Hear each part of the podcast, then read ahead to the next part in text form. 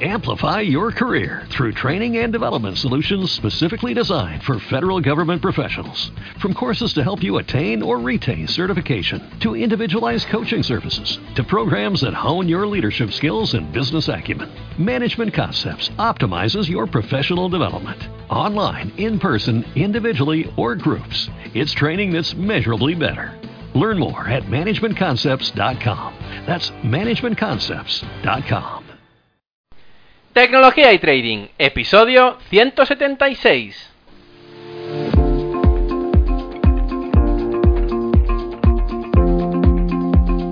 Muy buenos días a todos, bienvenidos un día más a este podcast y canal donde se trata todo lo relacionado con el trading financiero, la informática y por tanto la combinación de los dos, el fintech.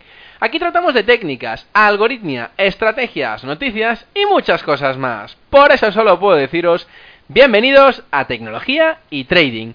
Programa 176 en este viernes 30 de noviembre del 2018.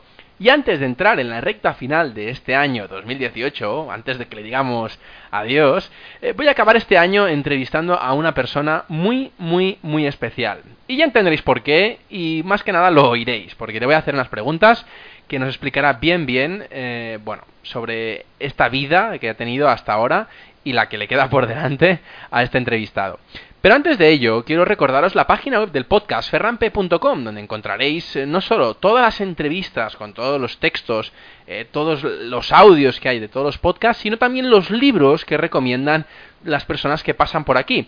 Y es que allí la tenéis en la sección de libros, en ferrampe.com barra libros, y eh, bueno, podéis encontrar también todos los cursos que he hecho, que bueno, son bastante básicos, pero que a mucha gente le interesan, porque bueno, pues está empezando en el tema del trading, ¿sí? Aparte, y antes de empezar con la entrevista, recordaros la cuenta de Twitter, ferranp.com, todo junto, y es que allí cuelgo de tanto en tanto las entrevistas que he ido haciendo y los podcasts que me han parecido más eh, relevantes para poder recordarlos a todas las personas que, bueno, pues que se lo han perdido o incluso que sepan, eh, bueno, pues que pueden recomendar o pueden retuitear para que eh, mucha más gente puedan oírlos. Volviendo con el invitado de hoy, director ejecutivo y hedge fund manager de Ocean Quan Group, director de Quadriga Strategies, fundador y ex CEO de Ocean Capital Advisor y actual CTO y CEO de Midlantic Solutions. Y con un currículum impresionante, a la pronta edad de 29 años, tengo el placer de presentar a uno de los más grandes que ha pasado por el podcast. Y es que me hace tremenda ilusión entrevistar a Manuel Fajardo. Muy buenos días, Manuel. Buenos días, vaya introducción. Increíble, bueno, eh, ya te decía antes fuera de antena que hacía años, literalmente, que quería entrevistarte y que realmente, eh, pues mira, por fin lo he conseguido y, creo que, mucha gente eh, pues se congratulará de escuchar este podcast porque ah, creo que aportará mucha información, al menos las preguntas que tengo preparadas son algunas que, que van a, dolor en el sentido de que a mucha gente le dolerá. Entonces, creo que es muy bueno y, ostras, tengo la oportunidad de conocer a una de las personas que quería pues haber hablado y, preguntado muchísimas cosas y ahora tengo la oportunidad, o sea que, que sobre todo muchísimas, muchísimas gracias por venir al programa. Gracias a ti y creo que no me merezco eh, tan buenas palabras. Digamos que eh, yo siempre he sido muy accesible a todo el mundo. Así que hazme las preguntas que tú quieras y eh, veremos a ver si las puedo contestar. Perfecto. Bueno, eh, como te digo, para mí es un honor. O sea, que, bueno, ya veremos que, que te. Aunque no, no, te tomes mal ninguna preguntas porque iré a algunas a, a, cuello. pero que lo hago lo hago para, para sacar las preguntas que mucha gente pues pues hace y, y que y que pues quiero oír no no pasa eh, Manuel, tú has migrado de España a Estados Unidos, creando dos fondos de inversión, creando algoritmos inteligentes para batir el mercado. Y estás estáis preparando cosas, de hecho, con la empresa eh, en Europa. Y, es que te digo, a tu pronta edad es que me flipa, ¿no? Con tanto talento y, tan accesible a veces. Em, para los pocos que no te conozcan, me gustaría que te introdujeras un poco y explicaras eh, qué has ido estudiando, qué has creado y qué estás creando y organizando hasta la fecha de hoy, porque creo que han sido bastantes países o bastantes eh, sitios diferentes y sobre todo bastantes proyectos. Pues mira, yo eh, tengo 30 años, no, no 29. Creo que tengo que actualizar eso en, en mi LinkedIn y en algunas otras redes. ¿no? Error mío, error mío entonces. Pero vamos, el, el, el, caso es que yo empecé en esto en el 2010, eh, a raíz de haber leído el libro de Edu Thorpe, Beat the Dealer, eh, desde la carrera de Derecho, que era la que estaba haciendo por aquel entonces, empecé en el 2006. Eh, me dediqué durante mucho tiempo a jugar al póker, a contar, a, contar cartas. Entonces, eh, Edu Thorpe tenía un libro que se llamaba Beat the Dealer. y luego tenía otro que se llamaba Beat the Market. Y Beat the Market es un libro que hace referencia a estrategias de arbitraje estadístico entre warrants y las acciones subyacentes. Eh, al ver que el mercado se podía entender de una forma matemática, eh, pues digamos que ese fue el principal foco de atención y eh, la principal atracción que yo sentí, ¿no? Porque para mí lo que son las matemáticas, lo que es la econometría, lo que es la estadística, es digamos el, el, punto más atractivo de en general todo. yo soy un enamorado de esto, ¿no? Madre. Y, hay muchos igual, ¿eh? Pero que no llegan tan lejos. bueno, el caso es que eh, hice un proyecto para, para, una universidad conocida allí en, allí en Madrid, para, para CUNEF, y a mí ese proyecto me lo, me lo estaba eh, tutorizando eh, una persona en Auriga, Auriga Global Advisors. después de que terminara el, el proyecto, que era un proyecto para un, para un concurso de em, emprendedores, eh, pues me dieron trabajo en Auriga como trader de, de, eh, de divisas. Eh, duré en Auriga seis meses porque fue justo el, el, momento en donde hubo una, una debacle en el mercado de divisas, fue el, el, momento de la guerra de divisas, ¿no? en donde todos los países estaban compitiendo por devaluar eh, y perdí un 1%, que fue una cifra, la verdad es que bastante mala comparado con lo que tenía pretendido hacer, ¿no? Con lo cual salí de, salí de Auriga, salí, eh, la verdad que bastante eh, quemado, ¿no? en cuanto a hacer trading de divisas, pero seguía con, con, una relación bastante fuerte con, con, con, compañeros míos dentro de la institución, sobre todo con, con mi mentor, que fue Santos Abascal. Em, el caso es que eh, pues decidí dedicarme a eh, gestionar cuentas, cuentas de terceros, y precisamente esas cuentas de terceros fueron muy, muy bien. Eh, también relativas al mercado de divisas en, spot y con derivados. Em, una vez que tuve un, un récord más o menos viable, eh, pues decidí dar el siguiente paso, que fue montar un hedge fund. Entonces, todo lo que tenía yo ahorrado, eh, que había ganado con la operativa durante los años anteriores, pues lo metí en eso, ¿no? o sea, lo metí en, montar mi, primer hedge fund, que fue un hedge fund offshore. Y lo que pasó es que, bueno, como el hedge fund estaba en un, en un, en un territorio offshore considerado paraíso fiscal, eh, tuve que emigrar a Gibraltar, donde estuve viviendo un año, dejé a toda mi familia, dejé a, mi, a mis amigos, ¿no? Por intentar cumplir un poco el, el sueño que tenía, que era eh, el, de, el, de, el, de, gestionar un fondo de inversión. Ese hedge fund fue eh, uno de los mejores hedge funds del 2015, alcanzó una rentabilidad anualizada del 16% cuando la media de la industria estaba en un menos 3. Casi nada, ¿eh? Sí, sí, sí. Oye, ¿y, no, te, no te llamaron a la puerta para intentarte robar como lo hacías? no, no, no, no, que va, que va, que va, porque eh, principalmente los trades que, que, llevaron la rentabilidad del fondo ser tan, tan buena eh, fueron trades ilíquidos, eh, con lo cual, vamos, fueron trades hechos a través de SPV eh, y no trades que fueran hechos a través de algoritmos o a través de instrumentos líquidos, con lo cual lo que es el reverse engineering es mucho más difícil, ¿no? oye, Manuel, te voy a, pedir una cosa, y es que mucha gente del podcast, y yo a veces incluido, me pierdo con tantas siglas. ¿Qué es un SPV? Es un Special Purpose Vehicle. Básicamente lo que se hace es eh, crear eh, entidades fiscalmente eficientes eh, dentro del de, eh, marco de la operación. Por ejemplo, si tú quieres invertir en un país eh, X y quieres invertir en, un, en, una acción X de una empresa que sea ilíquida y quieres hacerlo mediante apalancamiento, pues pidiendo, por ejemplo, un crédito, en vez de hacerlo a, través del fondo en sí, que, que, puede entonces percibir un riesgo excesivo por el apalancamiento que estás eh, eh, asumiendo, lo que haces es estructurar una eh, entidad a través de la cual ese riesgo no pueda traspasarse a la matriz, ¿no? Por lo cual, eh, un segundito, un segundito, que me están aquí mandando mensajes, perdona. Eh, con lo cual, lo que ocurre es que si tú quieres hacer un trading líquido con un apalancamiento muy muy alto, lo que haces es montar un SPV y si quieres que ese trade sea fiscalmente eficiente, también lo haces, ¿no?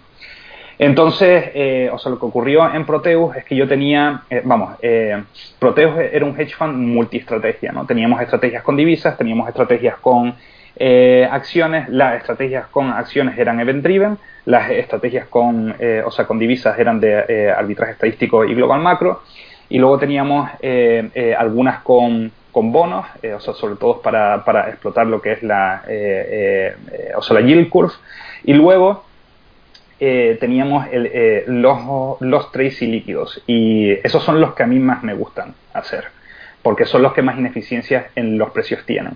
Ahora, lo que pasa es que lo que no podía hacer era meter esos tracy líquidos dentro de la propia estructura. Porque si eh, alguna persona quiere reembolsar, luego te encuentras con problemas de, o sea, de liquidez que son insalvables, ¿no? Entonces, para eso tú lo que tienes que montar es un side pocket. O, o bien un side pocket que es como si fuera una clase de acción ilíquida dentro del propio fondo, bien un SPV en el caso de que lo quieras estructurar eh, eh, fiscalmente eficiente y que no se pueda traspasar la responsabilidad de los trades que estás ejecutando con ese tipo de estructura. ¿no? Entonces, eh, para que te hagas a la, em, a la, a la idea, aproximadamente el fondo era la décima parte de lo que teníamos en SPV por lo, apalancado, por, lo apalancado que íbamos. Íbamos apalancados en eh, productos hipotecarios, íbamos apalancados en, eh, eh, en, acciones de empresas privadas, básicamente. Entonces... si es que al final... lo, lo, bonito del trading es que te ofrece una, una gama tan amplia de activos que la combinación de estos te tienen que dar profit. Y, la gracia es que poca gente lo sabe hacer y por lo que veo en ese año eras uno de los pocos. Bueno, eh, es que tienes, tienes que darte cuenta de que la industria de los, eh, o sea, los hedge funds es una industria que tiene un alto grado de diversificación dentro de las estrategias que pueden llegar a haber, ¿no? Eh, y precisamente una estrategia que es múltiple, o sea, hay un fondo multistrategy, tienen una, tiene unas ventajas y unos inconvenientes.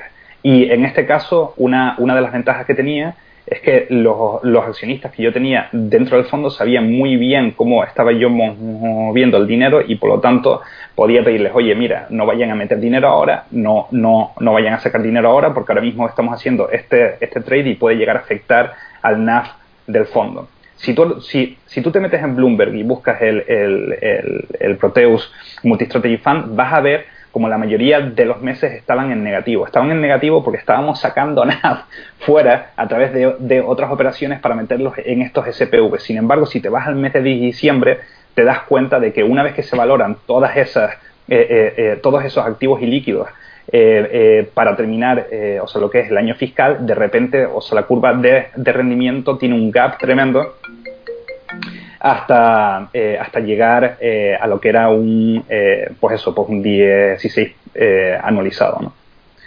ese fondo lo terminamos de cerrar en mayo del siguiente año eh, con un retorno final eh, del 8% eh, aproximadamente. o sea que el, el, 16 fue porque empezamos en mayo. ¿no? entonces, al final de año tuvimos un 8, pero lo que pasó fue que en marzo, o sea, tres meses después, salieron los papeles de Panamá. en los papeles de, o sea, de Panamá. Madre mía. Sí, pero muchísimo además. no al retorno del fondo, sino al riesgo reputacional, digamos, porque uno de los directores del fondo era uno de los directivos de Mossack Fonseca, que fue la eh, eh, empresa hackeada eh, o la empresa que filtró todos estos documentos. Entonces yo lo que hice fue hablar con los inversores y o sea, decirles, oigan, miren, vamos a ver, vamos a liquidar el fondo y vamos a montarlo sin que esté este director de por medio, básicamente.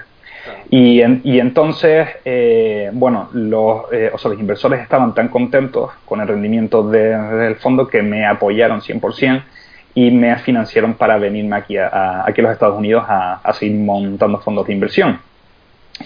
Entonces, eh, fíjate que cerramos el fondo el 1 de mayo del 2016 y el 15 de mayo estaba ya aquí en Estados Unidos eh, para, para, para, montar los siguientes fondos. Entonces, no has parado, ¿eh? No has parado, ¿eh? No, no, que va, que va. Esto, esto es un no parar, ¿no? Entonces, eh, bueno, eh, lo que pensamos fue que en un principio lo, o sea, lo que íbamos a hacer era, dadas las dificultades que tuvimos con Proteus en cuanto a gestionar a todos los gestores, porque yo tenía un equipo de gestores debajo mía, al cual yo le daba órdenes, para, gestionar, para, para, gestionar todos los gestores sin que hubiera problemas, y si quieres te comento cuáles son los problemas sí, de un... por supuesto. Bueno, un fondo multiestrategia tiene varios problemas y, uno de ellos es que eh, si tú tienes varios gestores que están aplicando diferentes estrategias, esos gestores quieren cobrar si, lo hacen bien. Lo que pasa es que tú puedes tener dos tipos de esquemas de pago. Puedes tener un esquema de pago que sea eh, eh, al gestor individual, con lo cual eso lo tienes que poner en el PPM y al inversor eso no le, eso no le gusta porque al final estás quitándole rendimiento total a toda la estrategia en conjunto, o eh, eh, tú pagas a los gestores dependiendo del el rendimiento global de la estrategia. Y eso no gusta a, eh, a, los gestores porque están dependiendo del trabajo de otros para poder cobrar. Claro. ¿Vale? Entonces, eh, yo para intentar eliminar ese problema de en medio, os lo que creé fue un master feeder eh, con una estructura SPC. SPC es eh, una estructura que se denomina Segregated Portfolio Company y eh, es una compañía que básicamente tiene compartimentos, compartimentos para cada una de las estrategias. Pero estos compartimentos no son individuales en cuanto a, eh, en cuanto a riesgo que se pueda asumir. Se supone que sí lo son, pero aún ante, ante un eh, juzgado aún no se ha demostrado que eso pueda llegar a ser así. Sobre el papel sí, sí, sí se puede, pero no eh, ha sido toda, eh, o sea, totalmente probado eh, ante un juez en el caso de que haya un problema con un SPC que las responsabilidades eh, o sea, se puedan transferir de, de, un compartimento a otro. Pero es, caso, como, es como un fondo entonces, porque los fondos pueden tener compartimentos. Eh, exacto, es, es, como un fondo, o sea, lo que pasa es que cuando tú tienes un fondo que tiene varios compartimentos, esos compartimentos, cada uno tiene sus eh, eh, obligaciones, cada uno tiene sus su, eh, responsabilidades, o sea, lo que se denomina aquí un liability, ¿vale? Entonces, eh, si tú, por ejemplo, tienes uno de los compartimentos que está excesivamente apalancado y de repente pierde todo su dinero y más, el dinero que se debe eh, eh, en un fondo por compartimentos tal y como puedes tener allí en Europa, eh, eso no afecta al resto de la estructura. Sin embargo, Correcto, en exactamente. Sin embargo, en un SPC aún no está demostrado que ese aislamiento sea eh, fehaciente por el hecho de que no ha habido ningún caso y se haya demostrado ante un juzgado que eso pueda ser así. Claro, pero yo te pregunto, ¿y, y por qué el SPC y no un, un, un compartimento de un fondo? porque eh, en estas jurisdicciones en las que yo me estaba viendo no habían fondos por compartimentos. O sea, er, er, eran o standalone o SPC. ¿Y nos podrías explicar qué es un master feeder? Mira, un master feeder eh, eh, es un fondo que se compone de eh, varios fondos, ¿vale? Un master feeder tiene un fondo que es el fondo master, que es el que pone todas las órdenes a mercado, y luego tiene fondos feeder. Y esos fondos feeder son fondos que se estructuran por consideraciones fiscales. Por ejemplo, si tú tienes eh, eh, un inversor particular aquí en Estados Unidos que quiere invertir en un fondo eh, en Caimán, por ejemplo, o un fondo en Bahamas, o un fondo en las Islas Vírgenes, a esa persona se le van a atribuir una, un, régimen tributario especial. ¿Vale? Régimen tributario especial que no se le impone a las instituciones que se supone que están exentas de tributación. ¿Vale? Entonces, lo que tú haces es que en vez del inversor invertir en, en, en, en el territorio offshore directamente, o sea, en la estructura máster directamente, el inversor invierte en un fondo en Estados Unidos y el fondo en Estados Unidos es el que invierte en la estructura máster. Vale. es como una. No me, gusta, no me gusta denominarlo así, pero es como un, intermediario. Eh, correcto, correcto. Y luego, eh, lo que pasa también es que las instituciones eh, que están exentos de ciertos impuestos porque tienen una delimitación de funciones muy estrictas, pues como pueden ser, por ejemplo, las fundaciones, o sea, como pueden ser los endowments, invierten también en este tipo de estructuras, pero tienen que invertir no directamente en el máster, sino en una estructura no transparente eh, que se interpone entre ellos y el máster. ¿Por qué? Porque si se demuestra que ellos están eh, eh, poniendo dinero para una actividad que no es la que se supone que por ley tienen que hacer, tienen que tributar por esa actividad. ¿Vale? O sea, lo que se denomina el impuesto UBTI. Aquí en Estados Unidos, en otros países también lo hay, con, eh, otras denominaciones. Con lo cual, tienes que poner un feeder en, eh, eh, en el territorio offshore y un feeder en, en, en el, el, el, territorio doméstico, ¿no? pero entonces... esto, es, esto, es, muy complicado, ¿no? Porque yo pensaba que era mucho más fácil. O sea, se hacen todas estas estructuras, esas, estas estructuras para minimizar, supongo que el coste de transacción. Bueno, más que nada para tema de impuestos. Es, es, para, es para, minimizar el impacto fiscal. Tú date cuenta que eh, cuando tú inviertes en un fondo de inversión, o sea, lo que quieres es eh, intentar sacar el mayor retorno posible sin que haya un impacto fiscal eh, o sea, lo suficientemente alto, ¿no? Que para eso ya tributa sobre, sobre las rentas que, que, vaya.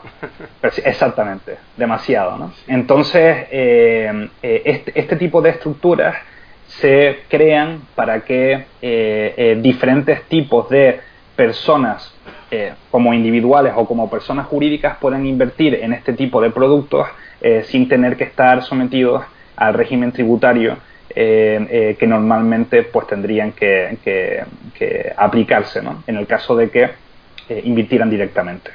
Entonces, una, una estructura master feeder puede estar compuesta tanto por fondos individuales como puede estar compuestas por vehículos de securitización. Por ejemplo, si eh, yo tuviera un fondo en eh, Bahamas o si yo tuviera un fondo en Panamá o si yo tuviera un fondo en Caimán, yo puedo comercializarlo en Europa a través de, por ejemplo, una nota cotizada. ¿Vale? Entonces esa nota cotizada haría de feeder para el fondo en, eh, en esta jurisdicción. Por ejemplo, ¿vale? Entonces tú en vez de tener que crear fondos que se denominan fondos espejo, fondos que tengan la misma estrategia en cada jurisdicción, lo que hace es, eh, eh, crear fondos específicos en cada jurisdicción que inviertan en el fondo máster. Vale. Y, y, eso es lo que se denomina una estructura master feeder. O sea, en cada sitio tienes una, una, mini estructura que replica o se adhiere a una estructura genérica. Eh, se, agrupa, digamos. Para, para, para, para, que sea un master feeder tiene que adherirse para que sea un fondo espejo, tiene que replicarlo. Muy bien, muy interesante, ¿eh? muy bien. Bueno, entonces, eh, ¿estás en ese punto justo ahora? No, no, no, no, no. Eh, yo monté la, estructura Master Feeder, luego conocí a, a, varias personas que también tenían otros fondos de inversión. nos, nos agrupamos todos en una especie de consorcio y de ahí sacamos una, una, idea que fue la idea del USA Market Stability Fund, que era un, que era un fondo cerrado, o sea, un standalone. Ha sido el mejor hedge fund que he gestionado jamás, el mejor. Eh, ¿En qué sentido el mejor? El mejor en tanto en cuanto, eh, bueno, fue el, eh, el, fondo en el que más disfruté sin duda porque era un fondo estrictamente quant, era un fondo en el cual, o sea, nosotros estructurábamos con las contrapartidas eh, diferentes tipos de derivados OTC para intentar eh, emular una curva en la cual eh, la mayoría de las veces fuera una curva que emulara el mercado de equity y cuando el mercado de equity empezara a caer, una curva que emulara el, el mercado de renta fija. Con lo cual era, era un fondo bastante alternativo. Eh, era un fondo cerrado porque teníamos una, o sea, unas características de suscripción y de reembolso bastante estrictas y definidas para que la estrategia se pudiera dar debido a los plazos que tenían esos, esos, esos derivados OTC y alcanzamos unas, o sea, unas cifras y unas estadísticas que fueron abrumadoras. hasta tal punto que, bueno, que eh, los, estuve gestionando hasta mayo de este año porque eh, al final lo que intentamos hacer fue eh, replicarlo en Europa a través de un ETN con el tema de MIFID 2 o sea no pudo ser y los inversores no o sea no pudieron entrar. Y el coste era tan alto de mantener la, la, estructura que la hemos tenido que paralizar eh, hasta que bueno hasta que empecemos a lanzar fondos equivalentes eh, allí en Europa. Y ahora mismo tenemos proyectado uno de hecho eh, que si Dios quiere os lanzaremos con unos 7 millones en, en, España con estas mismas características. Va a ser digamos una especie como de Spain Stability Fund digamos Madre mía. Bueno, suerte con el proyecto, porque todo lo que sea inversión en España o, con, mentalidad de gente de España a veces es un, poco difícil, o, más difícil que en otras partes del mundo. ¿Qué va, qué va, qué va, qué va? Al final, este, este, este producto era un producto que todo el mundo quería. Eh, nadie podía entrar por el territorio en el que estaba.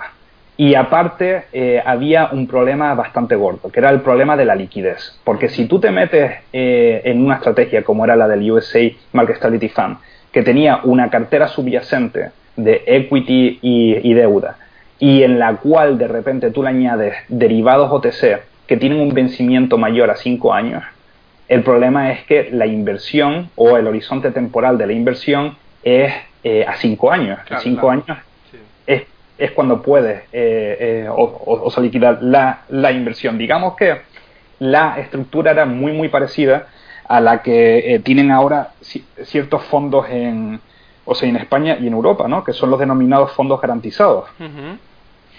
más o menos la estructura era similar, lo que pasa es que el NAF era diario y habían ventanas de liquidez interanuales, dependiendo de las condiciones de mercado. Entonces, eh, bueno. ¿Con qué beneficio eso? ¿A qué te refieres? ¿Con qué profit, con qué profit de beneficio tenía? Porque, claro, eh, una inversión a cinco años vista, aunque haya ventanas de liquidez, eh, si quieres completar esa, esa, esa inversión. Claro, ahí, ahí, eh, vamos a ver, ahí ya nos tendríamos ya que meter en lo que es la estructura. Durante el pasado año alcanzamos una, o sea, una rentabilidad de, del 6%, eh, anualizado. Eh, era un fondo bastante conservador, eh, pero bastante alternativo, ¿no? Al final. Eso era lo que estábamos buscando, digamos, una rentabilidad constante en el tiempo, con muy, muy baja volatilidad, con, con, periodos negativos extremadamente medidos y controlados, pero que evidentemente el riesgo que tú puedes asumir en una inversión líquida eh, eh, y que está compensado precisamente por eh, esos drawdowns, que está compensado por una desviación típica dentro de la curva de retorno mucho mayor, aquí estaba convertido en riesgo de iliquidez. Con lo cual, al final, ¿cuál, es la filosofía de esto? Al final es que los, riesgos se pueden transformar, pero no se pueden eliminar. Con lo cual, la eliminación de los riesgos que nosotros estábamos realizando sobre la curva de retornos eh, estaban, eh, estaban mutando en riesgos eh, de liquidez. Entonces, o sea, lo que pasó es que, bueno, hemos estado cambiando, hemos estado investigando, hemos estado viendo formas de hacer esos fondos extremadamente líquidos. y esa forma que hemos llegado a pensar y que hemos llegado a idear es lo que se va a aplicar ahora en España. Con lo cual, en España vamos a tener un fondo con características muy muy similares al, al, al que eh, ya hemos montado y que nos ha servido como de proof of concept eh, eh, de esta metodología alternativa, pero montado sobre un vehículo que todo el mundo pueda acceder y con una liquidez alta, porque precisamente este vehículo va a ser un ETF. Muy bien, hombre, tal y como lo explicas y tal y como lo pintas, tiene buena pinta. supongo que habrá alguna barrera de entrada. Eh, sí, evidentemente. O sea, el ETF va a ser, eh, o sea, un ETF cerrado. O sea, es decir, se va a hacer eh, un IPO al principio, que es como se sacan los, o son los fondos cerrados. la, IPO será, bueno, será hecha en, en, cuanto veamos qué tipo de estructura es en la que lo vamos a lanzar y evidentemente, eh, o sea, si lo vamos a lanzar en España o en el contexto de la, de la Unión Europea, estamos pensando en, que a lo mejor también sería conveniente, eh, o sea, lanzarlo en formato SOPARFI eh, en, en, Luxemburgo, que es un formato de fondo bastante diferenciado de lo que es normalmente pues un SICAF SIF o un, un, un UCITS, ¿no? Y bueno, dependiendo de las características que, vayamos viendo que eh, vaya teniendo el fondo, lo iremos abriendo a más inversores o no. Lo que pasa es que tenemos que tener estrictamente controlado eh, el flujo de inversores dentro del fondo y fuera del fondo para que el NAV se pueda ajustar acordemente. Es lo que precisamente estuve hablando eh, en un grupo que tenemos en, Telegram por el, por el tema de la criptodivisa. Eh, estuve hablando de los riesgos que corren algunos tipos de, o sea, de fondos cuando las estrategias son eh, medianamente ilíquidas. Eh, que es que si tú abres el fondo directamente a suscripciones y reembolsos, puedes llevarte el chasco de que, de que, aunque tu estrategia sea rentable en una cuenta gestionada, puede llegar a no serlo en el formato de fondo porque lo tienes abierto a todo el mundo y porque todo el mundo puede entrar y salir cuando le apetece, ¿no? Entonces, eh, vamos, va a depender mucho de la estructura eh, que vayamos a montar, de la jurisdicción en la que lo vayamos a montar eh, y, de, y, de, y de ver cuánto dinero disponemos al principio, que yo creo que vamos a cerrar alrededor de unos 7 millones, como ya dije. Muy bien. Y este, este sí que es el último paso en el que estás ahora, supongo, involucrado, porque hablas de, una estructura que aún se tiene que definir. Sí, el, el, el eh, o sea, lo que es el USA Market Stability Fund fue el germen de este fondo que te digo y del ETF que, que, tenemos en el New York Stock Exchange, ¿no? Eh, para que te hagas a la, eh, o sea, ya la idea, o sea, nosotros cuando teníamos el USA Market Stability Fund, como tenía un record tan, tan, tan, tan bueno, fuimos a ver a uno de los inversores, digamos, más legendarios eh, que hay, que es Jim Rogers, ¿no? Uno de los grandes, ¿eh? Sí, sí, sí. Entonces le, le, o sea, le gustó mucho eh, el track record. teníamos ya una auditoría hecha por, por KPMG. Eh, se, la, se, la, enseñamos, o se le gustaron todas las cifras. vio que, bueno, que el fondo estaba discurriendo tal y como nosotros creíamos dentro de los modelos cuantitativos que estábamos aplicando. Y eh, o sea, resulta que nos dijo, oye, mira, si aplican este mismo método al mercado global, eh, entro. Entro en, en, lo que es la empresa eh, con algún tipo de calificación, ¿no? o sea, en este caso con, con, con, el puesto de, o sea, de chairman. Entonces, en enero de este año, Jim Rogers entró como chairman de la compañía y estructuramos la, una estrategia diferente a la del USA Market Stability Fund, pero bajo los mismos principios. Lo que pasa es que eh, no se puede ajustar realmente a la curva que teníamos en el fondo cerrado, precisamente porque es un ETF, o sea, es un fondo abierto, está eh, eh, ligado a otro tipo de riesgos y porque el mercado es global.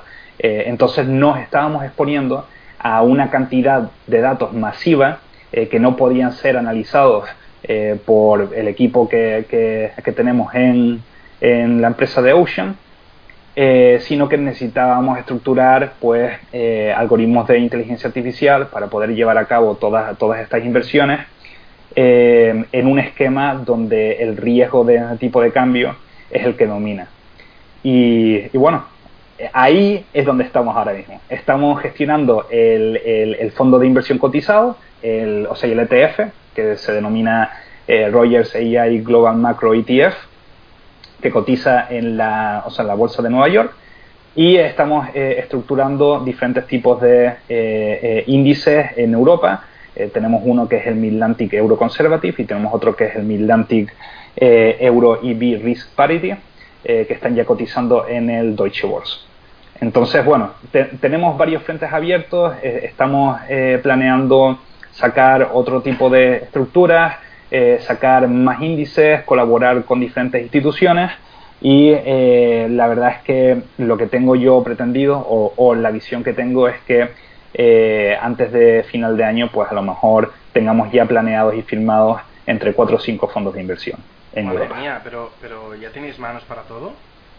Sí, sí, sí, es que lo bonito que tenemos es la inteligencia artificial. Eh, yo sí dispongo de tiempo para poder montar todas las estrategias, para poder eh, definir eh, la gestión de la empresa, etcétera, etcétera. Es que la mayoría del trabajo a mí me lo hace Cassandra, que es el algoritmo de inteligencia artificial propietario que hemos desarrollado en, en, en, en Midlantic, ¿no?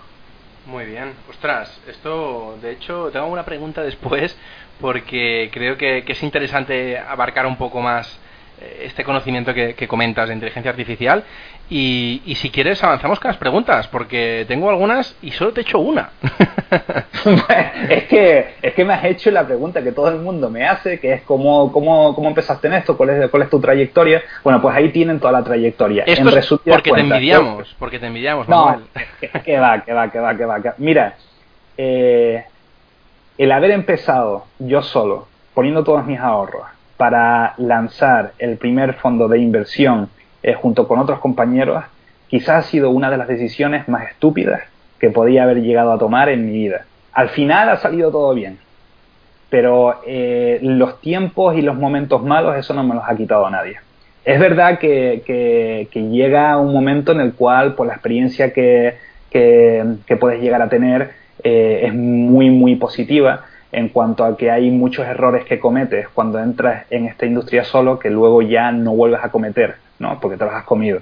Eh, y a lo mejor en una experiencia en un banco de inversión o en otro fondo, eh, aunque veas esos errores, pues a lo mejor no los, no los, no los tienes tanto en cuenta, ¿no? porque no es tuyo el dinero, básicamente. Pero entonces Pero, estuvieras apalancado en el dinero de otros. Eh, no, no, no, no. Eh, básicamente... de, inversores me refiero, ¿eh? para, para poder hacer todo lo que has hecho, en vez de, de invertir todo tu dinero, como decías, ¿no? Eh, no, no, no, no, no. Lo que yo hubiera hecho hubiera sido empezar en un fondo de inversión o en un banco antes de montar el fondo de inversión mío propio. Lo ah. que yo hice fue una auténtica locura. Ha salido bien, ha salido bien, pero es que la cantidad de costes que tú tienes que asumir, la cantidad de responsabilidad, el empezar sin inversores, el tener costes anualizados de más de 500.000 euros. Todo eso va haciéndote mella. Y eh, llegas a un momento en el que dices, oye, vamos a ver, eh, ¿he tomado la decisión correcta emprendiendo o debería de haber empezado a lo mejor por un puesto un poco más eh, humilde, digamos, ¿no? Y al final todo ha salido bien, pues porque por azar o por suerte he tenido el conocimiento o he tenido la capacidad de sacar retornos positivos constantes durante estos últimos años. Pero es que hay gente que empieza como, como, como yo y que se estrella. Es que la estadística es que el 70% de los fondos de inversión que se incorporan al año cierran. Entonces, eh, es una industria bastante difícil y eh, la verdad es que si yo pudiera viajar al pasado, verme a mí mismo y eh, darme algún consejo es, oye, tómatelo con un poco más de, tranquilidad porque eh, te vas a llevar unos malos momentos tremendos, ¿sabes? Eh, en cuanto a la gestión de las propias empresas, vas a salir adelante, pero ten cuidado, ten más cuidado. Pero Manuel, tú me dijiste que habías hecho un máster, ¿no? Eh, yo hice eh, un programa de especialización en análisis cuantitativo. Yo dejé la carrera de, de, eh, de Derecho y hice el grado en, en, ADE. el, resto, el, el, resto de lo que he aprendido o de lo que he llegado a saber ha sido estudiando por mí mismo, porque de hecho la carrera de ADE no me ha servido para, para, para demasiado. He cometido o sea, los mismos errores que me dijeron en la carrera que no podía cometer eh, no, no, he seguido básicamente ninguna de las, de las reglas eh, eh, o sea, de gestión, digamos, pues tradicional.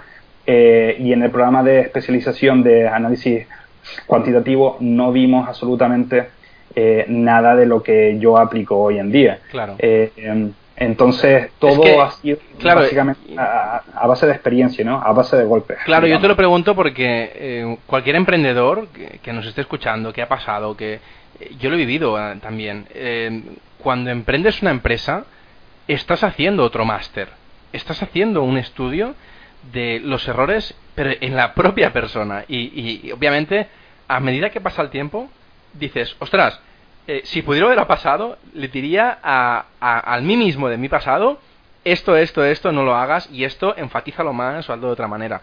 Por eso te digo que, que yo creo que te ha ido bien, en el sentido de que... Eh, Hombre, sí, sí, sí me ha ido muy, muy bien, eso, es, eso no lo niego. Ahora, eh, en un máster tú no pasas los malos momentos que pasas eh, eh, eh, intentando sacar adelante un negocio. Totalmente. Y, un negocio es muy duro o sea, de sacar adelante porque tienes a gente que tienes que pagar, porque tienes unos proveedores de servicios que tienes que pagar y porque cuando tu negocio depende estrictamente de las habilidades que tú tengas, de, o sea, de sacar un rendimiento constante, porque a lo mejor tienes pues eh, eh, tienes poco dinero dentro del fondo de inversión o poco dinero dentro de la cuenta gestionada y es con tu mismo dinero con el, con el, que tienes que sacar todos esos gastos adelante, ¿no? Y es complicado, es complicado. Hay mucha gente que se cree que eh, sacar un fondo de inversión implica que la gente invierta en ti y que tú puedas llegar a sacar un rendimiento de eso. Si tú haces números, te vas a dar cuenta de que no te va a salir rentable tener un fondo de inversión o sea, y sobre todo si, si estás aquí en Estados Unidos, a no ser que tengas 100 millones. Y no, y no 100 millones de otras personas, no, 100 millones tuyos invertidos. Madre. 100 millones tuyos invertidos. Porque 100 millones de otras personas, a ti lo que te van a dar es un millón en, en, en, revenue fijo, de los cuales la mitad se va a ir en costes de, de, mantenimiento del fondo y la otra mitad se va a ir en pagar empleados. Pero, en pagar empleados y en pagar a proveedores. Entonces, y ahora sí que me estoy saliendo un poco del guion de, la entrevista, ¿tú tienes 100 millones para poder soportar esto? Porque entonces, ¿cómo lo has hecho tú? Bueno, yo lo he hecho con, con, mi, con mi dinero propio, o sea, eh, con mi dinero propio y, con dinero de los, de los inversores, ¿no? Al final, eh, o sea, lo que fue es que eh, un grupo de inversores, que era el grupo de inversores de, o sea, de Proteus, más un grupo de inversores que eh, conseguí aquí en Estados Unidos ha sido lo que me han estado apoyando durante los primeros años hasta sacar esto adelante. Al principio todas las estructuras eran costo efectivas porque las estábamos llevando desde, desde, eh, eh, desde un punto de vista costo efectivo en cuanto a que el NAV era ya más a largo plazo, no había que asumir tantos costes, pero una vez que empieza a escalar ya la operativa, se va volviendo cada vez más y más y más costosa. Para, para que te hagas la idea, el ETF que nosotros tenemos ahora mismo tiene unos costes anuales, no, o, sea, no te puedo decir las ah, cifras eh, exactas, pero eh, tiene costes anuales de más de 300.000 euros. Madre mía. Para que te hagas. Madre mía. Entonces, eh, tú pon eso en contexto con la cantidad de empleados que tienes que, que, llegar a gestionar, etcétera, etcétera, y te vas a dar cuenta de que no es un negocio para nada rentable. Es rentable una vez que tienes tu propio dinero y el dinero de los inversores de la empresa, de la empresa, de la gestora, funcionando. Si no, eh, no es rentable para nada. O sea, de hecho, lo que, lo que tú gestionas de terceros es simplemente, digamos, un revenue que te entra de más. Pero tú realmente tienes que estar invertido en tu propio negocio para poderlo sacar adelante. Si no, lo que necesitas eh, montar es una mesa de high frequency trading, como, como la tiene Citadel, donde ellos cobran un 5% de comisión de eh, gestión y tienen varios billion eh, eh, under management. Pero cuando no tienes varios billion under management, no puedes vivir de la inversión de los otros. Tienes que invertir con tu propio dinero y tienes que ser bueno y tienes que ser bueno, porque si no eres bueno, pierdes tu propio dinero, pierdes el dinero de los, de los, eh, o sea, de los socios y aparte eh, pierdes todos los costes que, que tienes que, que, ir pagando año tras año. Y es un agobio tremendo. Ya me imagino que esto es vivir con el cuchillo al cuello. Por supuesto, sí, por supuesto. Bueno, eh, Manuel, a ver, eh, tú has hecho cursos pagando, es decir, haciendo a la gente pagar. Eh, has hecho cursos gratis y ahora haces webinars. Eh, una pregunta muy típica que yo odio cuando a mí me la hacen o cuando la hacen a, los traders que, conozco Eh, yo por suerte siempre les digo que no que yo no cobro nada y, que escucha que yo lo hago por, por, por vicio no ¿por qué cobras si ganabas dinero y por qué usas tu poco tiempo en dar cursos en vez de ganar más dinero pues fíjate tú mira yo eh, cuando cobraba por los, por los por los cursos que yo daba eh, estaba gestionando carteras y haciendo trading con mi, con mi, con mi propio dinero. Haciendo trading, o sea, me refiero dando liquidez al mercado, no, no, eh, o sea, no gestionando dentro de eh, la propia palabra ¿no? Eh, estricta, eh, desde la sesión estricta. Entonces, estaba gestionando cuentas de terceros, estaba haciendo trading con mi, con mi, con mi propio capital y estaba dando cursos. ¿Por qué estaba dando cursos? Porque yo tenía un objetivo, que era sacar el fondo de, de, inversión. Y entonces, todo lo que yo ganaba de la, de, la, de, la, gestión de cuentas de, o de terceros, que no, que no era mucho, porque eh, la mayoría de las, eh, o sea, las cuentas no, tenían comisión ninguna. Comisión ninguna, porque eh, básicamente yo gestionaba cuentas de amigos, cuentas de familiares, ¿cómo, cómo, les voy a cobrar? o sea, no voy a cobrarles, ¿no? Mm. básicamente eso me servía para eh, mejorar el track record, ¿no? Para, para, para, tener un track record que enseñar eh, a la hora de montar el fondo de inversión. Lo que yo ganaba con, mi, con, con, el, con, el, con el trading, todo eso lo ponía aparte para poder montar toda la estructura. Eh, poder montar una estructura para un fondo de inversión te cuesta aproximadamente unos, unos 200 mil dólares en las jurisdicciones en las cuales yo estaba poniendo los los fondos, ¿no? Entonces, eh, o sea, necesitaba levantar el capital, o sea, lo suficientemente rápido.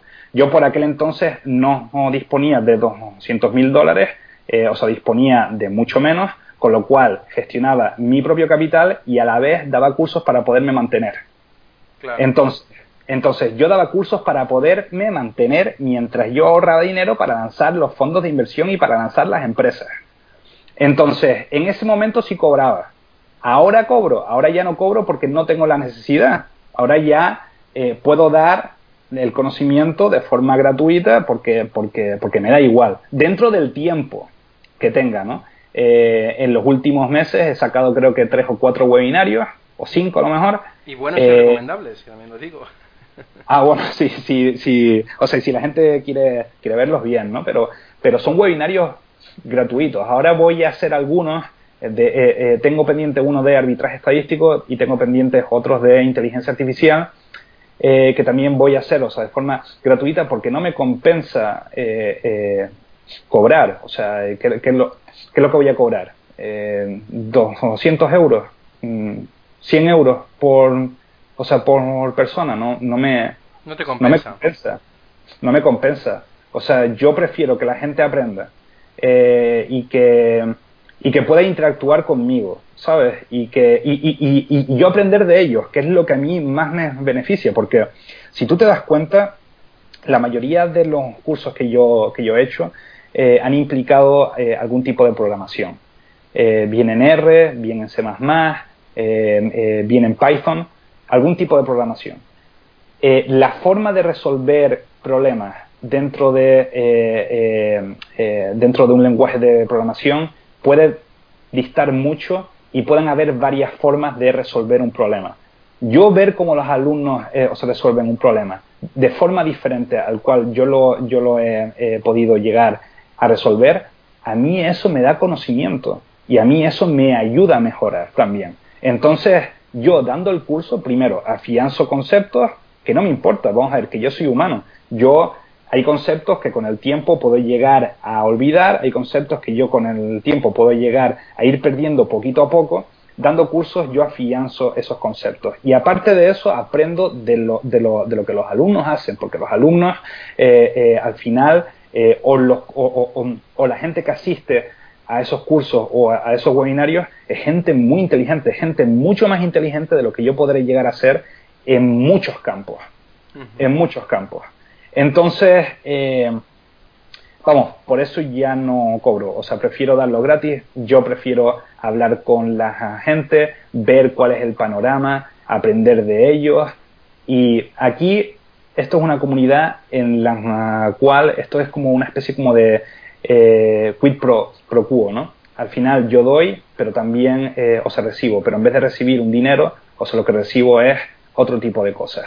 Y son cosas que me llenan mucho más que el dinero, que al final, bueno, pues por H o por B, pues, pues ya, no, ya no lo necesito tanto, ¿no? Claro. Muy bien. Bueno, eh, respuestaza. Eh, con la experiencia que tienes y después de haber probado múltiples activos financieros, ¿con qué productos te quedas para operar? Bueno, creo que te lo he dejado claro, ¿no? Bueno, con, los, con, los, con, los, activos y líquidos. Y eh, líquidos, muy bien. Sí. Lo que pasa que, claro, eh, supongo que esto lo llevarás por siempre o irás probando los nuevos activos que, que te pasen por las manos o por la cabeza. No, si, si yo, eh, a ver, Ferran, yo negocio con casi cualquier tipo de, de, activo que se me puede pasar en las manos. Eh, los activos ilíquidos tienen mi predilección. ¿Por qué? ¿Por qué? Por el hecho de que son más difíciles de valorar. Tú imagínate, Ferran, que tú tienes una empresa, ¿vale? Y es una empresa privada. O sea, es una empresa cuyas acciones no cotizan en el mercado, ¿vale? Imagínate que eh, tienes a lo mejor, ponle tú, 500.000 euros en acciones de una empresa privada. Perfecto. Y la empresa privada tiene unos activos por valor de, imagínate, un millón, ¿vale? Y de repente algo pasa en tu familia, algo pasa en el, en el, en el mercado, algo, algo pasa con tu cuenta bancaria, te roban en casa, lo que sea. Y tú quieres vender esas acciones. Y tienes la esperanza de poderlas vender a 500.000, pero nadie te, te, las compra a 500.000 porque te las quieren comprar a descuento, sabiendo por lo que has pasado. Sí. Entonces tú vas a ser propenso a bajar la valoración de esas acciones para tú poder llegar a tener esa liquidez que tanto necesitas ahora mismo. O sea, lo mismo pasa con eh, cualquier otro tipo de, de activo. Oye, has crecido en una casa desde la niñez y tienes un cariño especial a esa casa, a ese inmueble y tú le das una valoración, pero a lo mejor la persona que te lo quiere comprar le va a dar otra completamente diferente. Y al final, dependiendo de la capacidad que tú tengas de aguantar de los objetivos que tú tengas, la valoración que tú le vas a dar a esa casa va a ser A o B. Claro. A pesar de que la casa valga C. ¿Vale? Eh, en el mercado, cuando tienes un, un activo líquido, donde muchas personas están negociando, ese riesgo se mitiga. Y la valoración está eh, mejor hecha, digamos, ¿no? Más, más ajustada a la, eh, eh, a la realidad actual, actual. Que no quiere decir que la diferencia entre valor y precio no, o sea, no se dé. O sea, la diferencia entre valor y precio es lo común en el mercado, ¿no? pero en los activos ilíquidos lo es aún más. Y aunque cueste más negociarlos, los rendimientos son infinitamente mucho más altos que los que te puedes encontrar en un mercado eh, eh, líquido. Porque tú puedes conseguir acciones de esa sociedad en la cual tenías eh, acciones a 500.000 euros por 100.000 euros.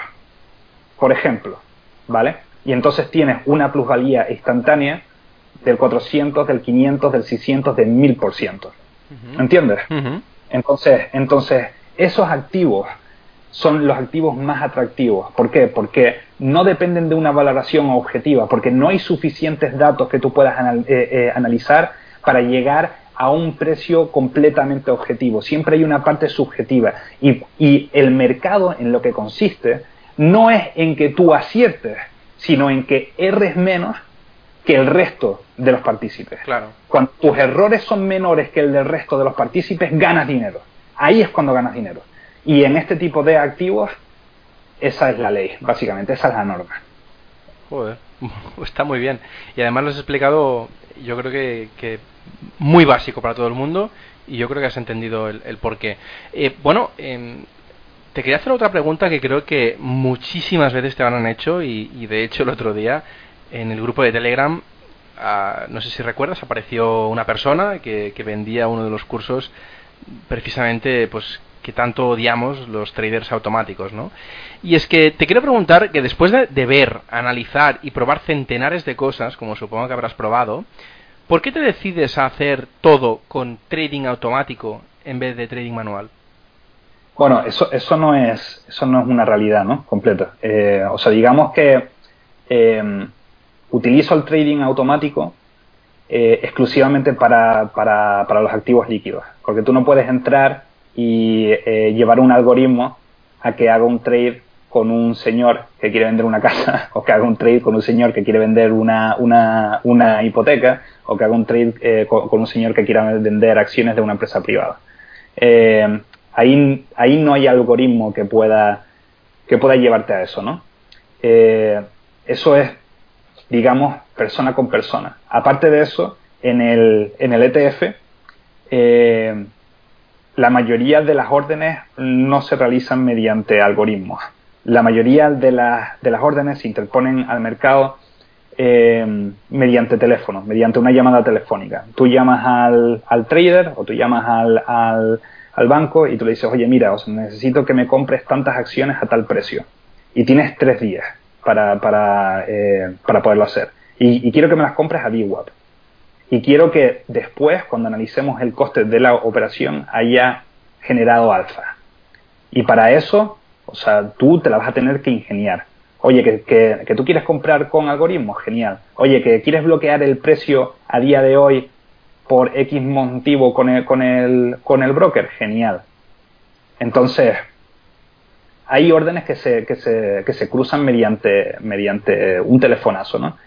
Y luego, si necesitas meter órdenes hoy ya eh, en el mercado, entonces sí vas por el trading algorítmico si vas eh, eh, por un trading eh, que te pueda hacer un fill de la orden completamente mediante el uso de órdenes limitadas y no, y no de mercado, haciendo un seguimiento de, del precio, ¿no? De, del, o sea, de las diferentes cotizaciones. Claro, excepto, excepto el poder decidir a una persona mayor o incluso la venta de, de acciones de una empresa no cotiza o incluso eh, la venta de, una casa particular, como decías antes, aparte de eso, el resto, las cosas que se pueden hacer con trading automático, eh, yo me refiero al tema de decisor automático, porque al final, obviamente, no puedes operar, eh, en muchos casos, como dices, si no es por llamada telefónica o por X motivo, ¿no? O por, o por X tipo de transacción que se tiene que hacer de esta manera. Pero al final todo lo decides de forma automática. Eh, lo que interpreto es que es que no te pones a ah, líneas en, un gráfico. Sí, tú, lo, tú lo que dices es, eh, eh, o sea, la gestión. No, no es como nosotros interponemos órdenes en el mercado. Exacto, que, exacto. Que sería el trading, no. O, o, sea, tú lo que dices es el portfolio management. Sí, aunque normalmente mm, se, o sea, yo digo trading automático, aunque no es trading automático en sí, porque no es la pues, transacción, sino pues, es la gestión, correcto. Vale, pues, pues, lo, pues lo voy a interpretar así a partir de ahora, cada vez que me digas trading automático, ¿vale? Eh, es que tenemos la manía de no traducir bien las palabras y en trading, el trading, la palabra trading, eh, sería transacción, sería... Y claro, supongo que tiene una connotación diferente cuando sabes un poquito más de inglés o cuando la traduces en, un, en, un, ambiente diferente. Bueno, no, es que eh, hay muchas veces que la la gestión y el trading se confunden porque es la misma persona la que lo hace.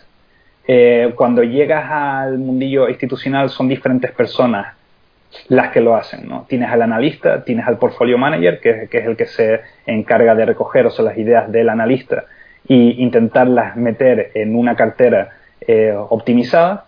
Y luego tienes eh, el trader, que es el que interpone las órdenes a mercado intentando agregar alfa. El ejecutor. El ejecutor, exactamente. Eh, entonces, bueno, eh, perdona, ¿cuál, era la pregunta? No, ah, sí, la, eh, o sea, la gestión automatizada. Mira, esto es muy sencillo, Fran, muy sencillo. tú imagínate, ¿vale? Que estás en el casino y que estás jugando a la ruleta, ¿vale? Y tienes unas fichas y vas a apostar a rojo o, a negro o, o, vas a apostar a un número o a lo que tú quieras, a un número, digamos, ¿vale? A un número. Eh, o sea, la ruleta tú, la, puedes partir en diferentes sectores, ¿vale? Eh, pero en el momento en el que se lanza la bola y la bola empieza a girar, de repente todo se vuelve un sistema aleatorio, ¿vale? No sabes realmente dónde va a caer la bola. Es completamente aleatorio, ¿vale? Pero ¿qué pasa si tienes un ordenador y tienes un pequeño eh, dispositivo en el cual tú puedes medir cuál es la velocidad de rotación de la ruleta, cuál es la velocidad de rotación de la bola y cuál es el decay de esa velocidad. Pues podrás llegar a una conclusión en la cual a lo mejor la bola, debido a la trayectoria, vaya a caer en diferentes sectores de la ruleta. Esto ya se ha puesto en práctica, o sea, esto es un hecho, esto se puede hacer. Con lo cual, la aleatoriedad, y fíjate, esto es muy importante, ¿vale? La aleatoriedad no depende de eh, eh, si un sistema realmente es aleatorio o no. La aleatoriedad depende en muchos casos de la información de la que tú dispongas. Porque si dispones de la información y de los medios necesarios, puedes que reduzcas ese, eh, ese planteamiento de los diferentes escenarios que puedan llegar a producirse debido al tiro de la ruleta. ¿Entendido? Sí. Vale, muy bien. Entonces, piensa en esto. ¿Qué pasaría si tú estuvieras en la cabeza de todas las personas que negocian el SP500 todos los días? Eso sería brutal. Eso, sería increíble, porque sabrías exactamente qué es lo que va a hacer cada persona en cada momento y podrías anticiparte a eso. Podrías ganar dinero con eso, ¿vale? El problema es que no tenemos esa información, con lo cual eh, no podemos predecir cuál va a ser el precio en, en el momento inmediatamente siguiente, ¿vale? No podemos, es imposible el precio se supone que es aleatorio, sigue, o sea, lo que se denomina un camino, eh, o sea, un paseo aleatorio, un random walk, ¿vale? Lo que pasa es que cuando tú intentas interpretar grandes cantidades de datos, ya estás interpretando más datos que el analista corriente. Ya estás interpretando más datos que el que, el, ser humano puede llegar jamás a interpretar. Porque el ser humano tiene un límite, pero la máquina solamente tiene el límite que le pone eh, eh, eh, vamos, o sea, los límites computacionales, ¿no? Entonces, si tú eres capaz de analizar más datos que cualquier analista, se supone que tú puedes llegar a intentar reducir el campo de las probabilidades de un determinado movimiento más que ese analista, ¿no? Y con lo cual vas a errar menos y con lo cual vas a tener una ventaja y con lo cual vas a terminar ganando más dinero que esa persona. Entonces, esto, esto da de que tú puedas llegar a determinar diferentes tipos de escenarios con una mayor probabilidad, eh, perdón, con un mayor grado de, de, acierto que el resto de las personas. Y para eso lo que necesitas es interpretar más información que el resto de las personas. Y para ello, lo que necesitas es, eh, son algoritmos que puedan llevarte a la situación en la que tú puedas llegar a interpretar todos esos datos de una forma racional y de una forma efectiva. ¿Entendido? Perfectamente. Vale, pues ya está. No, no, no, es que por eso, yo, más que nada siempre, yo siempre, siempre digo la misma respuesta y es que eh, cómo evalúas y, a lo mejor mm, lo simplifico a un trading más retail, ¿eh? eh mm. ¿Cómo evalúas si tu trading es efectivo o no? No, cuento los trades y tal. Ok, perfecto. ¿Y cómo evalúas si tu estrategia funciona los últimos cinco años? Si lo haces manual, porque tienes que tirar para atrás los cinco años, ir probando, probando, probando, probando, y esto es, es casi imposible si no lo haces automático. Bueno, ya, ya, no, ya no, ya no solo eso, eh, O sea, la mayoría de los, de los sistemas automáticos que tú ves por ahí son sistemas basados en el precio. Son sistemas basados en en, cosas que han pasado con, con, con, anterioridad, digamos, ¿no? Eh, pero sobre el precio. Cuando, cuando tú basas eh, predicciones de, eh, sobre un sistema que en definitivas cuentas no, no, no estás tomando más información que el precio, que el volumen, llega un momento en el que si no te vas a un nivel microestructural a intentar interpretar cuál es, digamos, la microtendencia, o sea, la tendencia que se puede llegar a producir o los cambios en el spread que se pueden llegar a producir dependiendo de los tipos de órdenes que, que, se vayan a eh, intercambiar en el mercado y dependiendo también de los volúmenes que se vayan a, intercambiar en el mercado, no vas a poder conseguir eh, eh, generar un beneficio, ¿no? Al final, eso lo que, lo que hace es que en espacios muy reducidos de tiempo, eh, vayas a tener que, vayas a tener que utilizar algoritmos de high frequency trading para poder sacar una ventaja, ¿no? Eh, porque esos algoritmos son los que mejor van a interpretar toda, toda la cantidad de información microestructural en el menor tiempo posible y van a poder interponer cosas a la orden en el menor tiempo posible, haciendo posible generar un beneficio. Cualquier, cualquier otra cosa que tú hagas que tenga que ver con el, con el, con el precio, que no sea en el ambiente microestructural o que no sea a, a largo plazo, es puro, puro, uh, o sea, no quiero decir alguna palabra fuerte, ¿no? Pero, pero es puro vendumismo, digamos, ¿no? Es puro vendumismo. Eh, por hay muchos así. Sí, sí, sí, sí, habrá muchos, es puro vendumismo, eso ya te lo digo. Porque eh, no puedes disponer de toda la cantidad de datos en todo momento es imposible. O sea, los datos para, para, poder ser recabados eh, o para poder ser eh, procesados o se necesitan un tiempo. Y la verdad es que es difícil, es difícil. Entonces tú cuando, cuando por ejemplo, gestionas eh, con algoritmos lo que son datos macro, que a lo mejor salen una vez al mes o una vez cada cuatrimestre, entonces ya te vas a muy largo plazo cuando intentas sacar una ventaja a corto plazo, tienes que sacar ventaja de donde otros no la tienen, que suele ser en la velocidad, que suele ser en, la, en, tener los servidores más cerca de eh, la bolsa de turno, ¿no? en poder interpretar todos esos datos más rápido que el resto. Si no, no tienes ninguna ventaja, porque la, la cantidad de información que tienes es simplemente el precio. Es el precio y un volumen determinado. Ya está no hay más. Falta de información total para poder decidir. Exactamente, exactamente, o sea, te la estás jugando, te la estás jugando. Es como, es como irte al casino, exactamente igual. Entonces yo prefiero ir a largo plazo o al muy, muy, muy, muy, muy, muy corto plazo que quedarme en medio, porque no sirve para nada. Totalmente de acuerdo. Sí, sí, muy bien. Bueno, eh, Manuel, imagínate un mundo ideal donde tienes eh, muchísimo dinero y quieres ampliarlo haciendo trading, insisto, haciendo management y, poniendo las operaciones. ¿Preferirías operar tu dinero, tu propio dinero, o también el de otras personas?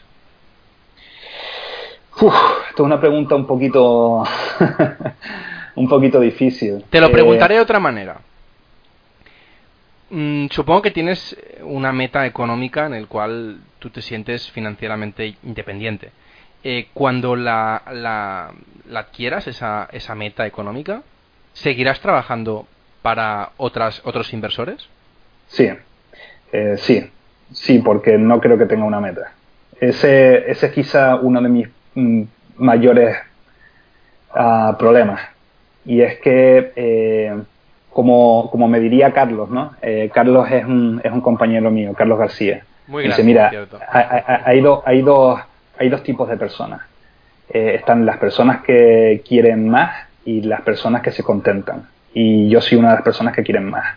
Y eso eh, viene siempre, vamos, es como una maldición también, ¿no? Porque al final inviertes más, arriesgas más, puedes perderlo todo en cualquier momento, no hay eh, oh, hay, hay, hay muchos riesgos, ¿no? Pero es la vida con la que yo estoy más contento. De hecho, eh, si tú le preguntas a cualquiera de mis inversores, eh, te vas a dar cuenta de que yo soy una persona que no miro por el dinero. O sea, el dinero es necesario, a mí me sirve para poder comer, a mí me sirve para poder pagar costes, pero a mí lo que verdaderamente me mueve en este mundillo es poder batir el mercado, es poder batir a la competencia, es poder ver que estoy por arriba del resto. Eso es lo que a mí me mueve, personalmente. Entonces, eh, gestionar el dinero de los, eh, cosas de los demás, pues sí lo haría, pero, pero lo haría simplemente para poder gestionar suficiente para estar en otras categorías que ahora mismo no estoy y con las que me gustaría competir. Por falta de liquidez, interpreto. No, no, eh, o sea, categorías porque no tengo eh, más de un billion under management. Por eso, por falta de liquidez. Sí, sí, por, por, eh, por falta de, de, AUM, digamos. Mm. Entonces, sí, que gestionaría dinero de otros simplemente para poder llegar a esa categoría y poder competir con, con, con esa gente, ¿no? Me gustaría hacerte la, la, misma pregunta cuando llegues al billion, a ver si, si, la, si, si hay una siguiente, pues, una siguiente pues etapa. Pues sí, pues sí por, por, la, por, la, por, la, siguiente serán 10 billion. Bueno, hombre, siempre se añade un cero más, eso. E, e, exactamente. Muy bien. Bueno, eh, después de tantos años en el mercado, eh, supongo que habrás pasado momentos de todo tipo. Ya me has dicho pues antes sí. que precisamente eh, a los inicios no muy buenos. ¿Puedes explicar, explicarnos un poco ¿qué momentos fueron los mejores y qué, fue, qué momentos fueron los peores en tu carrera profesional?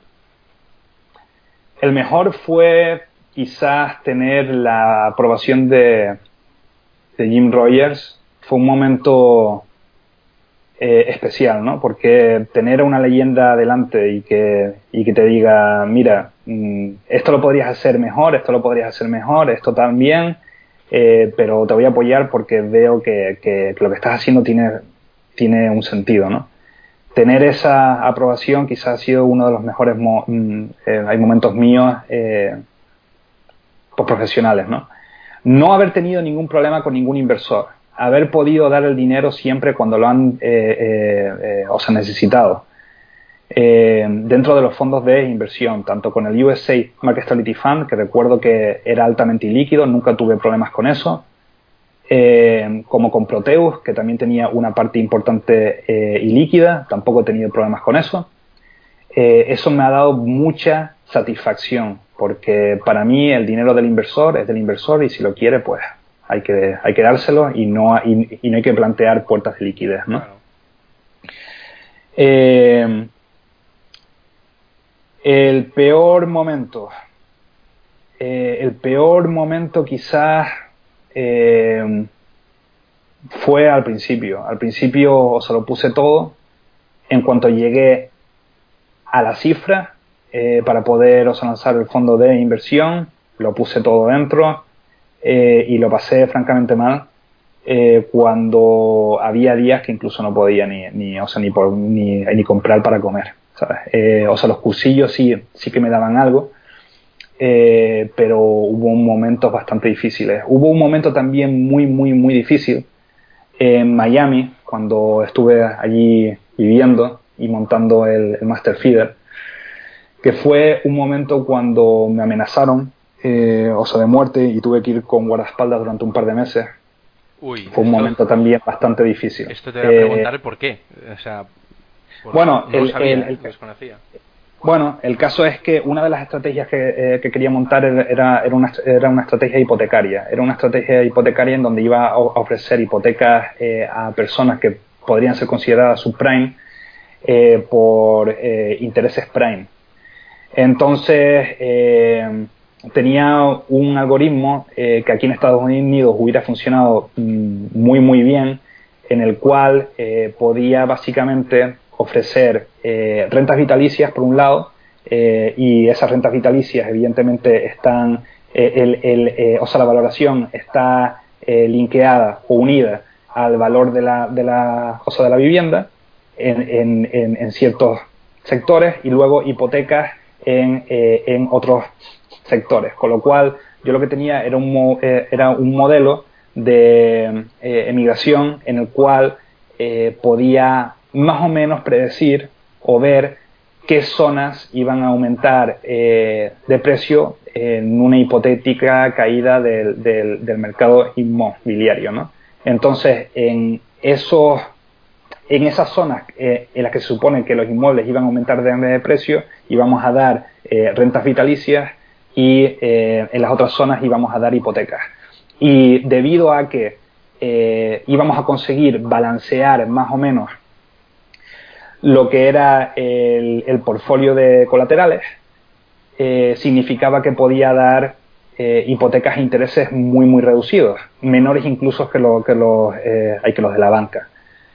Entonces eh, vi- vino un grupo de personas eh, a, mi, a mi oficina, que era un grupo de hard money lenders, que son las personas que dan dinero a, a empresas a un alto tipo de, de interés, pero también hipotecas a personas que no se lo pueden, eh, digamos, permitir y, y, y, son personas altamente predatorias, ¿no? Y, o sea, me dijeron, mira, invertiríamos en tu fondo, pero primero, es que no tiene ningún sentido, porque ¿para qué quiero dar yo una, una, una hipoteca a una persona eh, que podría ser considerada subprime por menos de un 3% de interés eh, anual, eh, cuando lo podría estar dando por un 9 o por un 10? y yo que tú, exactamente. Y luego me dijeron, mira, y yo que tú, pues, de, pues desistía, ¿no? De encontrar inversores para esto, porque hay personas que se pueden cabrear, así me lo dijeron, ¿no? Eh, a raíz de ahí empecé a recibir amenazas, porque evidentemente yo no, yo no, yo no me paré, o sea, yo estaba enamorado de mi, de mi, de mi algoritmo, empecé a recibir amenazas y eh, tuve que contratar a un, a un guardaespaldas porque las amenazas fueron a más, fueron a, fueron escalando, ¿no? Eh, hasta que llegó un, o sea, un momento en el que pararon porque paralicé el, el, el, proyecto, básicamente. ¿Por eh, eso? ¿Para paralizar este proyecto? Eh, no, no, ahí no lo paralicé por eso. O sea, lo paralicé porque ya no me quedaba dinero para, para, para poderlo seguir manteniendo, básicamente. Entonces, o sea, lo que hice fue, oye, en vez de estar pagando 100.000 euros anuales por este portfolio, voy a cerrarlo ahora pagó 10.000 por, los, eh, por los costes asumidos y seguimos adelante, ¿no? Eh, porque sabía que no iba a conseguir inversores, básicamente. Entonces fue, fue una pena porque hubiera aliviado un montón. Había muchísima gente en Miami que eso lo hubiera necesitado.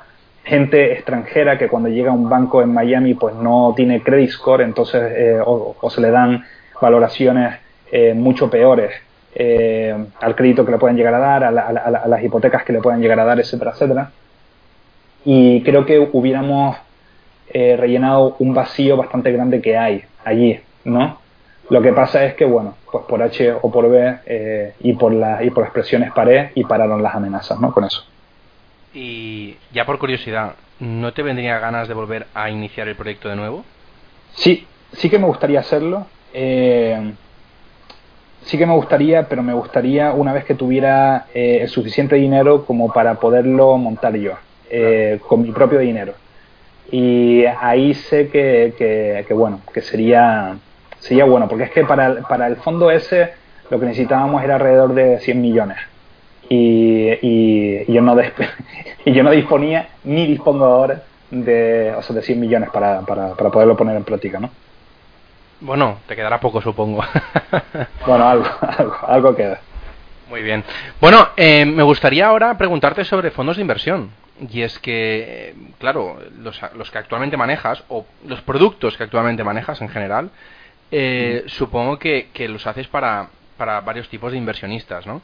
Eh, antes de, de, de, saber de qué manera se puede invertir en ellos, me gustaría saber qué plataformas utilizas para, para poder eh, utilizar y, llevar a cabo estos, estos productos de inversión eh, y hacernos pues un poco una big picture de, lo que de tu manera de trabajar para poder estar al tanto con, con todos los frentes que tienes abiertos. Eh, ¿A qué te refieres con plataforma para lanzar fondos? Bueno, has comentado antes que, utilizas Python y R para el análisis. ah, bueno, eso, eso, eso es para el análisis. Sí, eh, eh, bueno, ahora estoy utilizando eh, Acon, que la verdad es que, me, es que me gusta, pero muchísimo más. es una diferencia tremenda con Bloomberg, ¿no?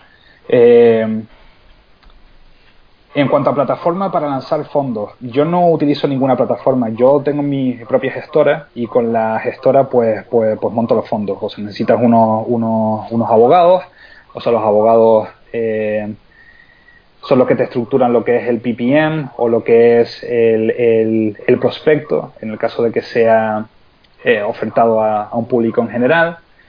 Eh, o sea, necesitas eh, una base regulatoria, una base de compliance y necesitas la gestión, o sea, el equipo de gestión. Y básicamente esa, esa es la plataforma a través de la cual vas a lanzar fondos. Yo Mm, plataformas para lanzar fondos, la verdad es que no. No para lanzar, sino para, para mm, hacer el portfolio, para poder manejar el portfolio y ver eh, ah, bueno, las oportunidades. es decir, eso, eso, eso lo hago todo con Python. Todas las herramientas, vale. O sea, todo lo utilizas a través de Python.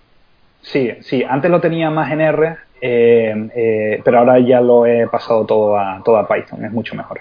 Vale. Y los datos supongo que los coges de Icon.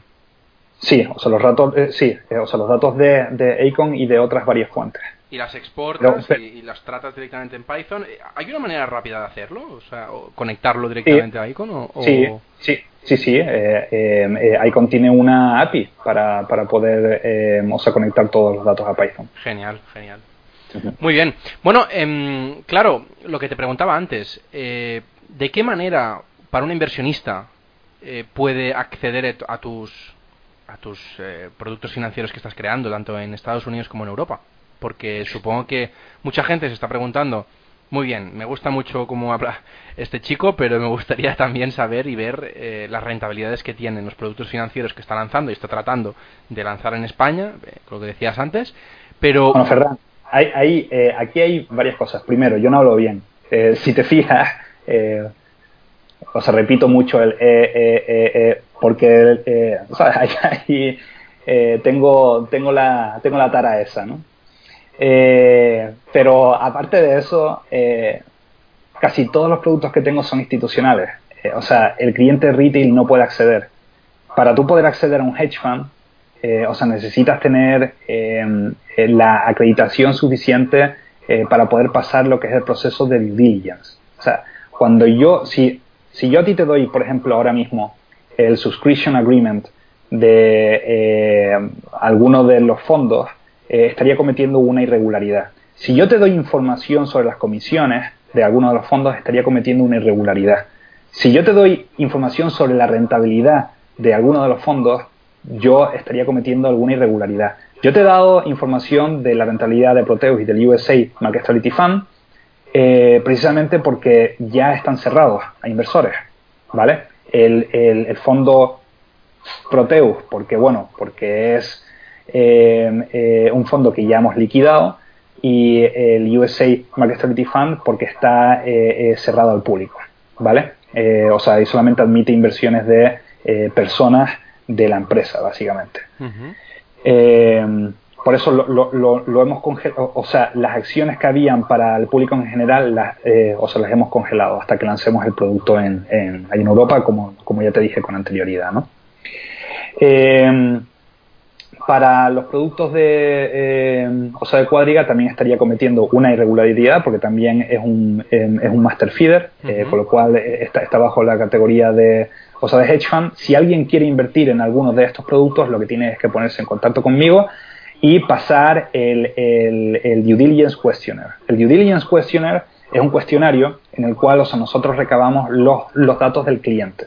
Entonces, el cliente a nosotros, o sea, nos da una, o sea, hay una serie de datos, eso va a, compliance y en compliance dicen si el cliente es apto para invertir en el vehículo o no. ¿Vale?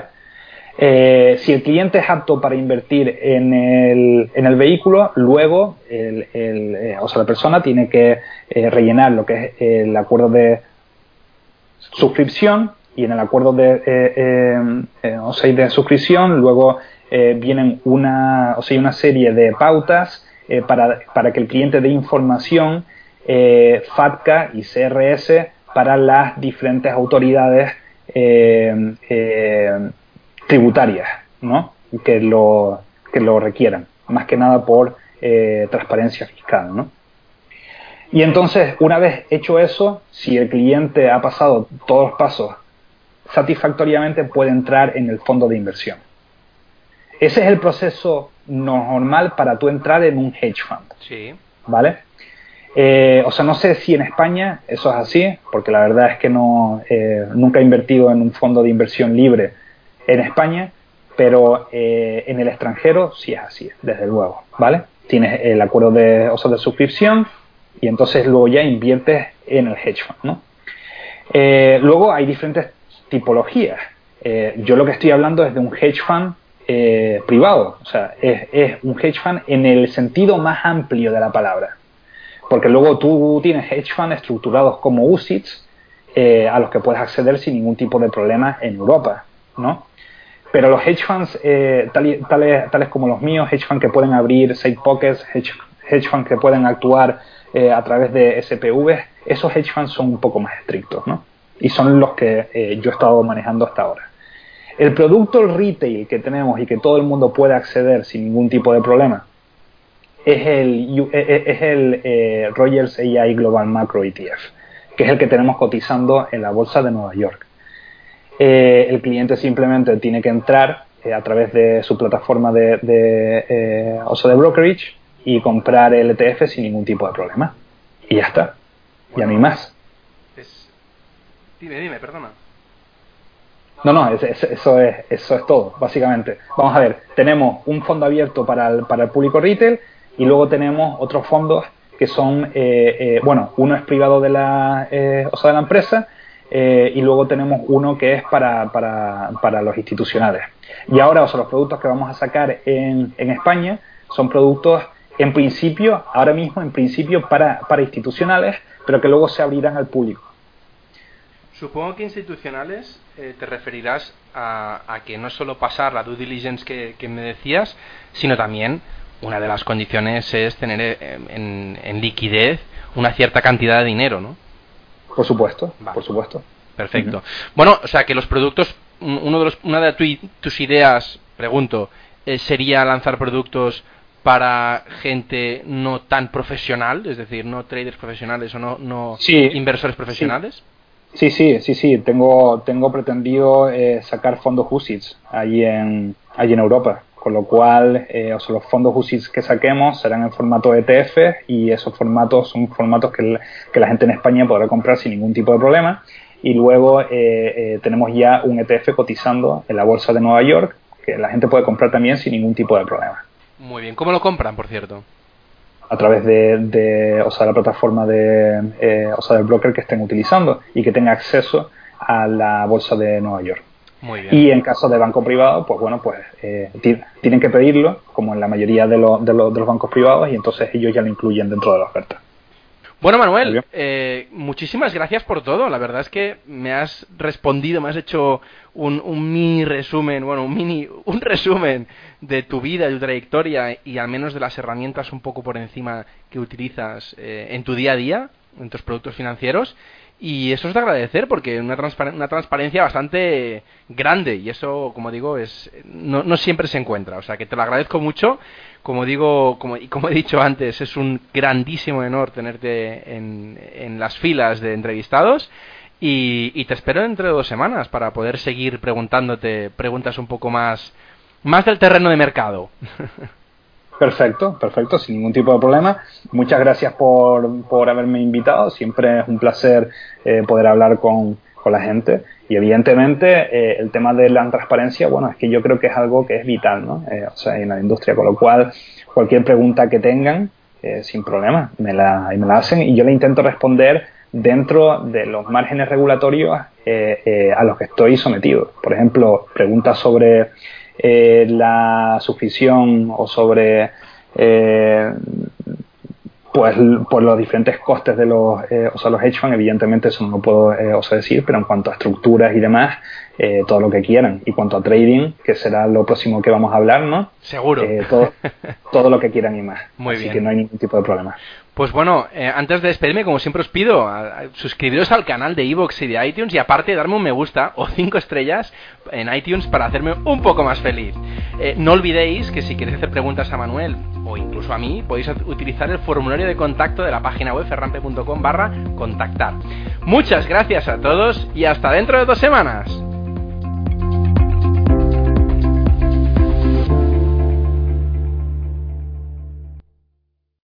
Amplify your career through training and development solutions specifically designed for federal government professionals. From courses to help you attain or retain certification, to individualized coaching services, to programs that hone your leadership skills and business acumen, Management Concepts optimizes your professional development. Online, in person, individually, or groups, it's training that's measurably better. Learn more at managementconcepts.com. That's managementconcepts.com.